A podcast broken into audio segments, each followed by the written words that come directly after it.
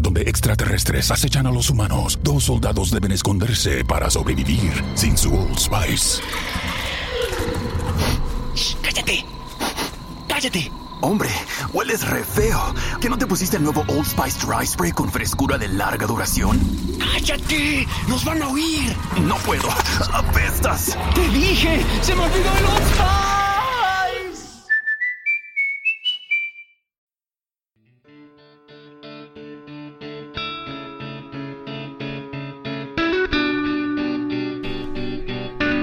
Bienvenido a Sin Límites, un lugar donde siempre hay algo que decir o que contar. Soy Sergio Mendoza y el podcast empieza ahora mismo.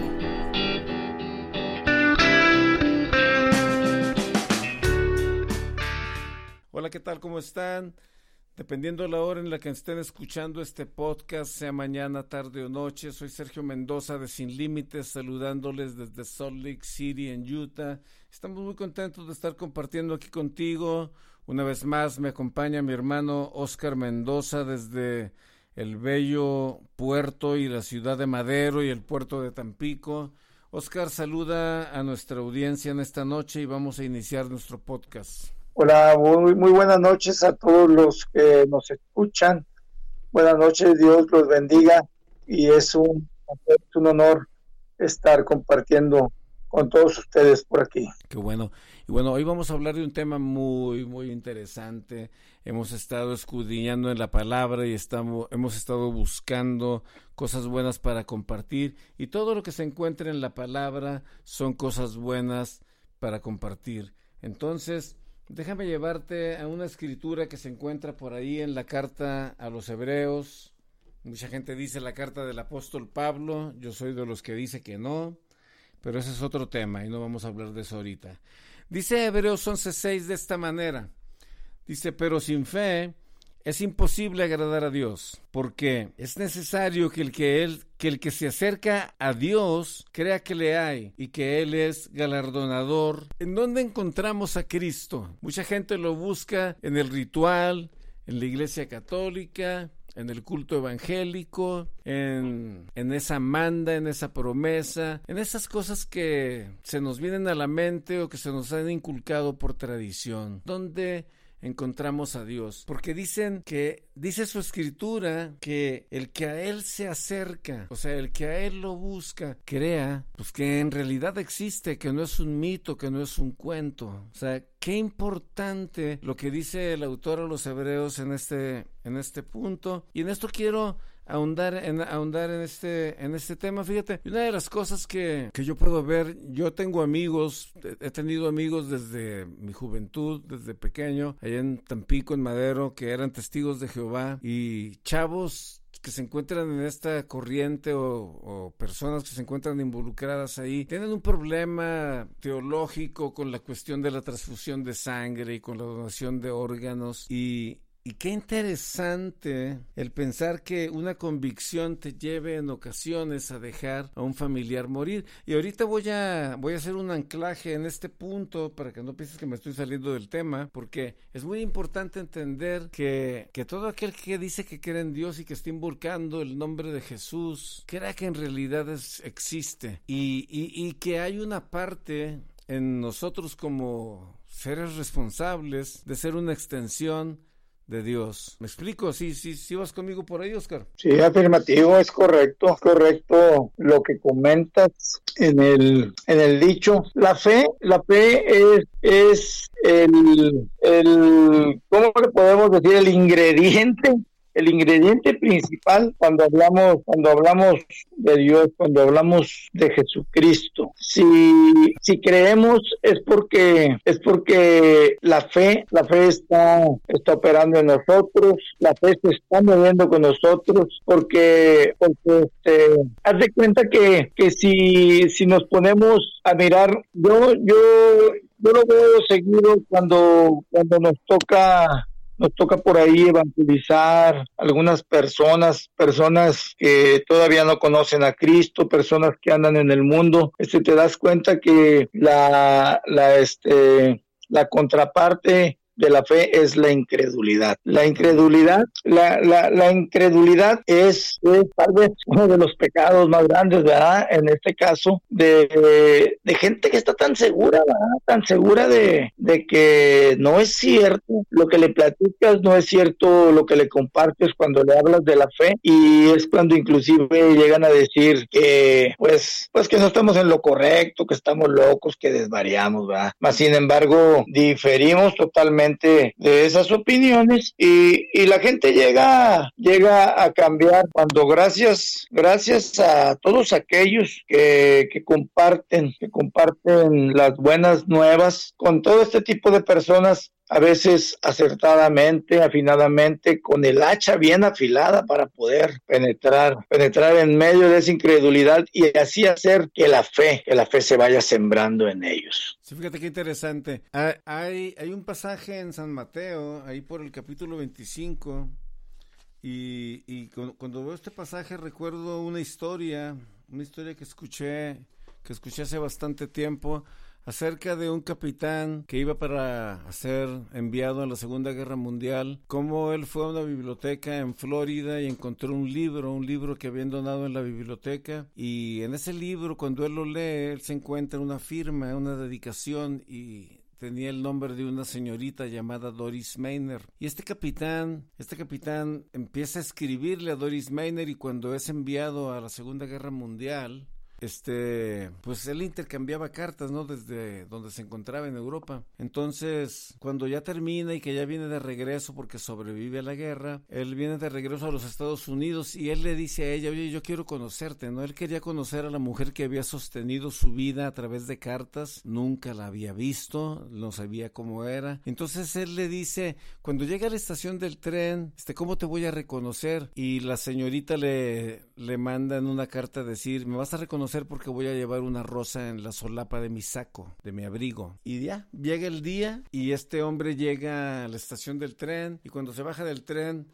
va caminando y, y a los pasos, así como unos 10 metros, 15 metros entre la gente, ve a una señora, una señora gordita, así cachetoncita, y, y, y, y él la ve y él pues como que como que sufre un impacto, ¿no? Al decir, al decir, al decir, este, bueno, esta es la persona con la que he intercambiado las cartas. Se acomoda el uniforme, agarra, la, agarra unas flores que lleva en la mano y se le acerca, señorita Doris, yo soy el capitán tal. Y este, y la señora le dice, hijo, yo no sé de qué se trata esto, pero la muchacha que me dio esta flor te está esperando al otro lado de la calle. Esto es solamente una prueba. O sea, lo que quiere decir esta historia es que la gente con menos atractivo es la portadora de las rosas. La gente que despreciamos, la gente que no volteamos a ver, el andrajoso, el delincuente, el criminal, la prostituta son los portadores de las rosas.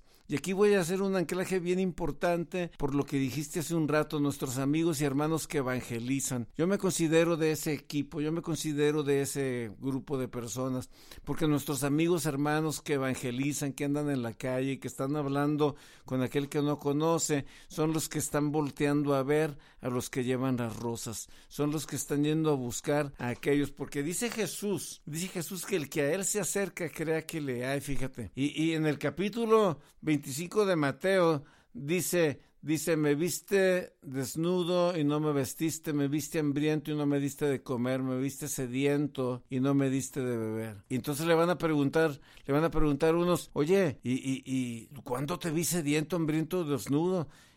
Y el Señor va a contestar, por cuanto no lo hiciste con uno de estos mis pequeños, no lo hiciste conmigo. Entonces, a lo que quiero llegar con este rollo es, Ahí es donde encontramos a Cristo. Así es. En el niño de la calle, en esa persona que está mendigando allá afuera de la central camionera o en la plaza, en personas, en personas que, que la gente las desprecia, las rechaza, las empuja. En ellos encontramos el rostro del Señor. Así es, efectivamente. Y vaya, y vaya que se muestra, se nos muestra en repetidas ocasiones por muchos lugares donde transcurre nuestro, nuestro diario andar, nuestro caminar, nuestras idas y venidas por las ciudades están plagados de esos de esos matices ¿verdad? pero sin embargo sin embargo este hay mucha hay mucha gente hay muchos creyentes, entre comillas, pudiéramos decirlo así, que no lo observan, que no lo ven, que no lo ven de esa manera, que los avasalla, los abruma la religiosidad y que solo creen tenerlo cerca o a su alcance en un templo, en, en una iglesia, en un lugar donde ellos creen que está la santidad y que es donde creen pueden tener un encuentro. Sin embargo, sin embargo, sin embargo, como dices tú, brother, lo vemos a diario nos, los encontramos con el, con el señor, con el barrendero, que a veces llegó a desempeñar su labor sin tan siquiera un bocado en el, en el estómago. Lo vemos en el indigente que pide caridad en la calle, siendo ignorado por muchos, por muchos de aquellos que a veces les sobra les sobra comida, les sobra alguna moneda para pues para bendecirlos, va, para que les hagan el día con algún algún panecillo, algún alimento.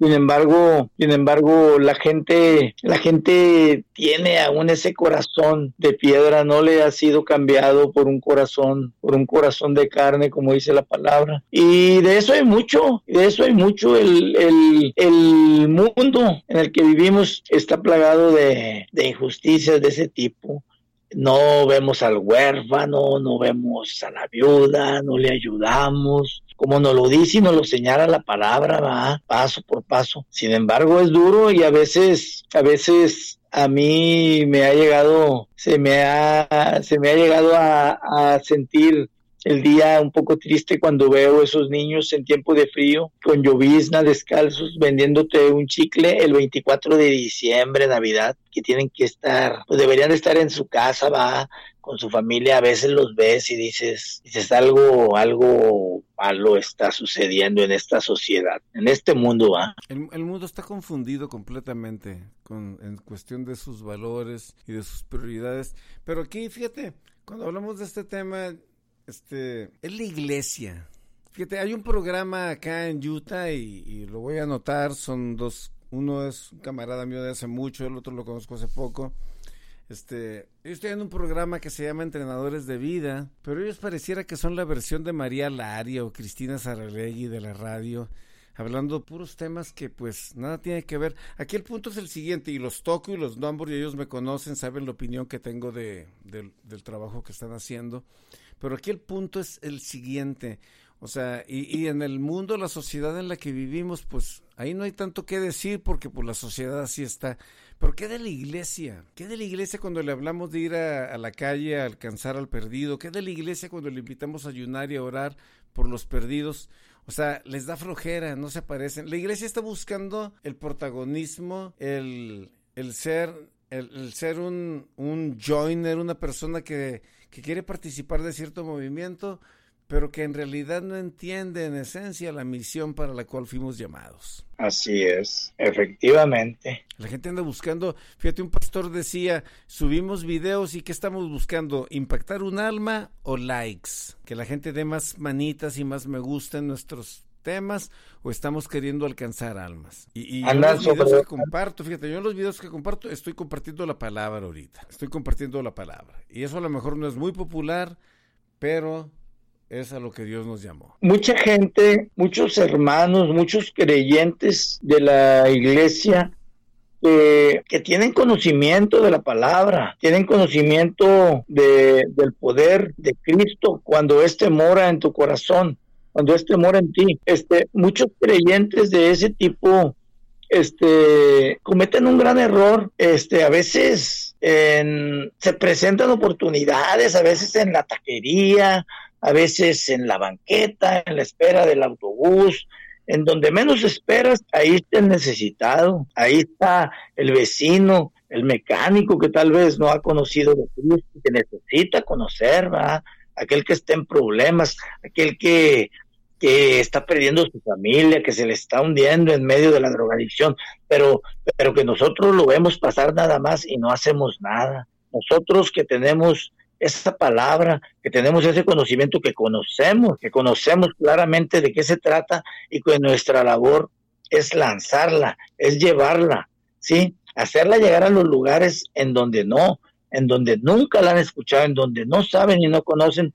Y a veces hay momentos adecuados y, y, no lo hacen, brother. No lo hacen porque yo, yo lo he visto y, y, yo he sabido, inclusive ellos, ellos a veces mismos te lo comentan y te dicen, pude, pero no me animé. Y entonces dices. Les da miedo, les da miedo el rechazo. Les da miedo el rechazo y lo que no entienden es lo siguiente: a ellos no los están rechazando. Al que están rechazando es al Señor. Pero se lo toman personal. Y, y, y, si de alguna manera la persona les atiende y va a la iglesia, piensan que son de su propiedad. O sea, hay una distorsión completamente y esto se debe a la falta de enseñanza y de doctrina y caer únicamente en, en, en este, pues en participación del culto, en quererte lucir, en el que en el verte bien, en el show, en el espectáculo. Fíjate, una de las cosas más importantes cuando, cuando estamos en la iglesia, porque una cosa es estar en la iglesia y espero que me estén escuchando ahí en Derribando Fortalezas y que me estén escuchando en, en el Face esto va para todo el mundo. Una cosa es estar en la iglesia y decir que la unción se está derramando cuando les tiembla la mano, pero la mano te debe de temblar allá afuera cuando estás orando por el perdido, cuando estás orando por el hermano que está enfermo de COVID, cuando le vamos a poner la mano en la cabeza al hermano que tiene una infección. ¿Por qué? Porque a nosotros no nos llegará. Pero la palabra dice que sobre los enfermos pondremos las manos.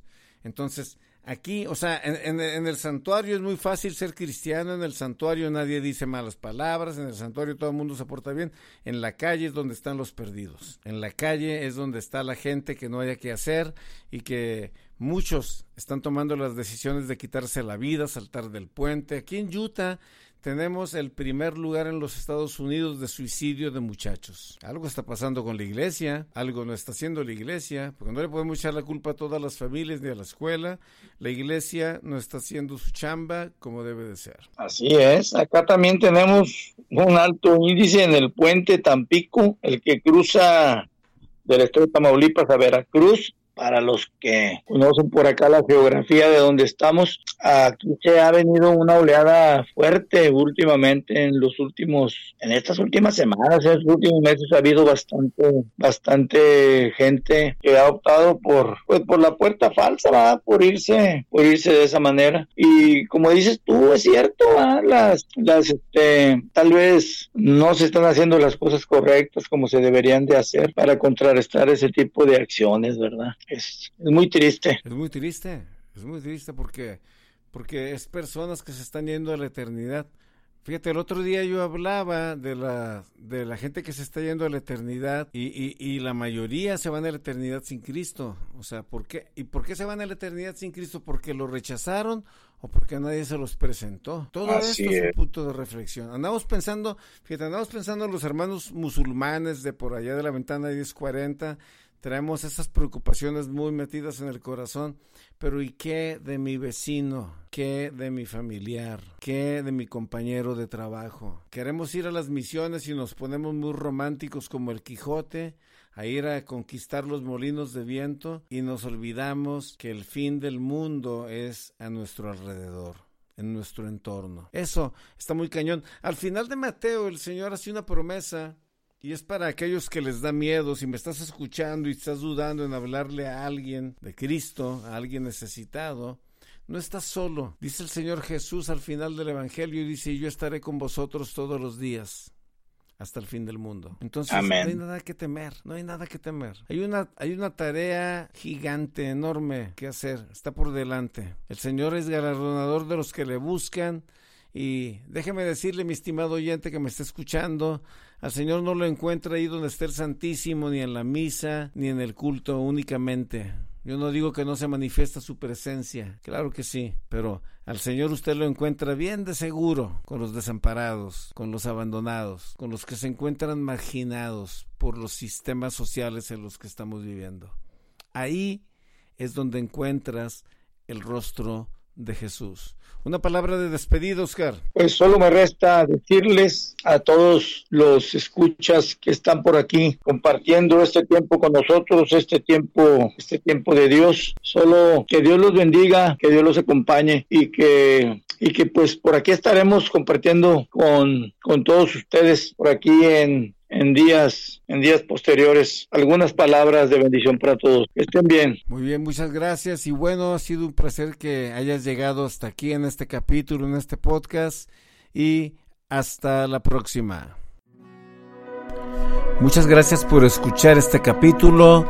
Te esperamos para la próxima, para compartir una palabra de vida. Y si este capítulo fue de bendición, por favor, compártelo con tus amigos, con tu familia, para de esa manera crecer.